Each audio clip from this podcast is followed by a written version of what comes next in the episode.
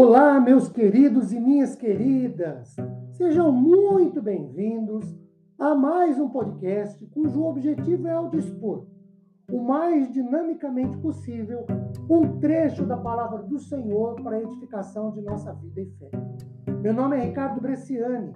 Eu sou pastor da Igreja Presbiteriana Filadélfia de Araraquara. Igreja esta situada na Avenida Doutor Leite de Moraes, 521, na Vila Xavier. De minha parte é sempre um grande prazer, uma enorme satisfação e alegria levar a todos vocês mais uma reflexão da palavra do Senhor.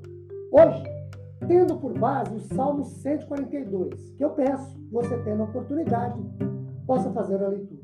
Queridos, este é mais um salmo de Davi. E que foi feito quando ele estava, segundo os especialistas, na caverna, enfrentando uma intensa perseguição. Isso está registrado em 2 Samuel 22, verso 1. Adulão, que é a caverna onde Davi se encontrava, significa mais ou menos refúgio. Ficava a cerca de 25 quilômetros a sudeste de Jerusalém, a meio caminho entre as cidades de Gate e Hebron.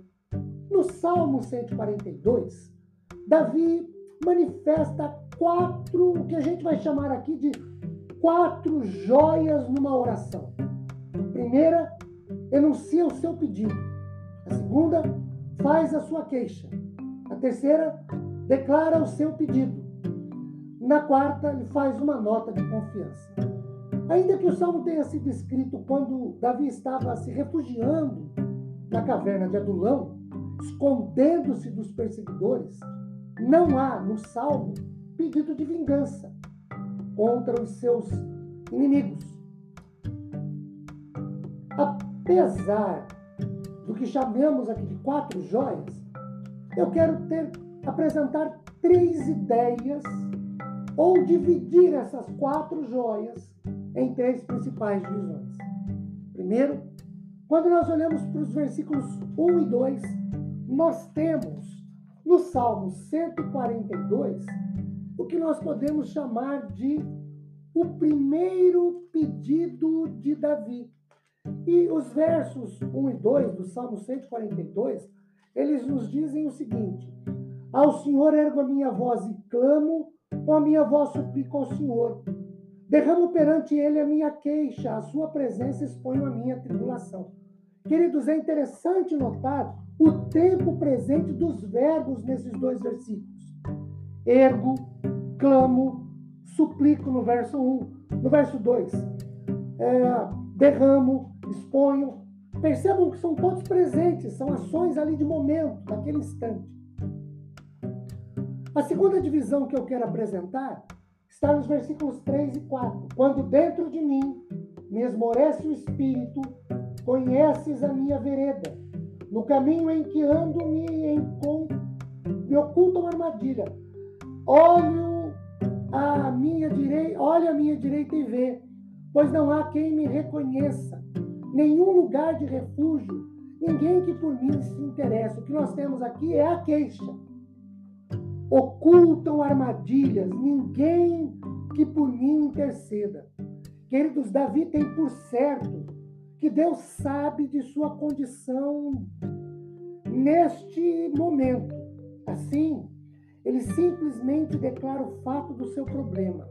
Olhando para o versículo 3, ele diz: Me esmorece o espírito, ou a cansaço de tanto sofrer perseguições, de tanto fugir. Fugir cansa. Outra coisa, ele diz: Me ocultam armadilhas por onde ando armam ciladas para mim, espreitam. Outra coisa, Davi dá a ideia de abandono, de solidão. Ele diz: ninguém que por mim se interesse.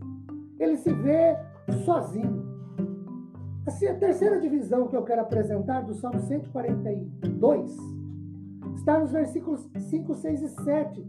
É o segundo pedido. Davi pede para que Deus o escute. Ele diz assim: Verso 5: A ti clamo, Senhor, e digo: Tu és o meu refúgio, o meu quinhão na terra dos viventes. Atende o meu clamor, pois me vejo muito fraco. Livra-me dos meus perseguidores, porque são mais fortes do que eu. Tira minha alma do cárcere, para que eu dê graças ao teu nome. Os justos me rodearão quando me fizeres esse bem. Novamente, Davi apela por atenção do Senhor às suas necessidades. Ele diz, por exemplo, atende, livra-me, tira, é, é, me redime de uma situação pessoal, me vejo fraco, verso 6, e os seus perseguidores mais fortes do que ele.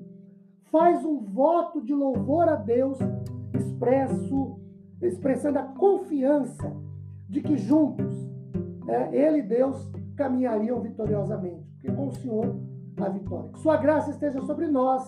Amém.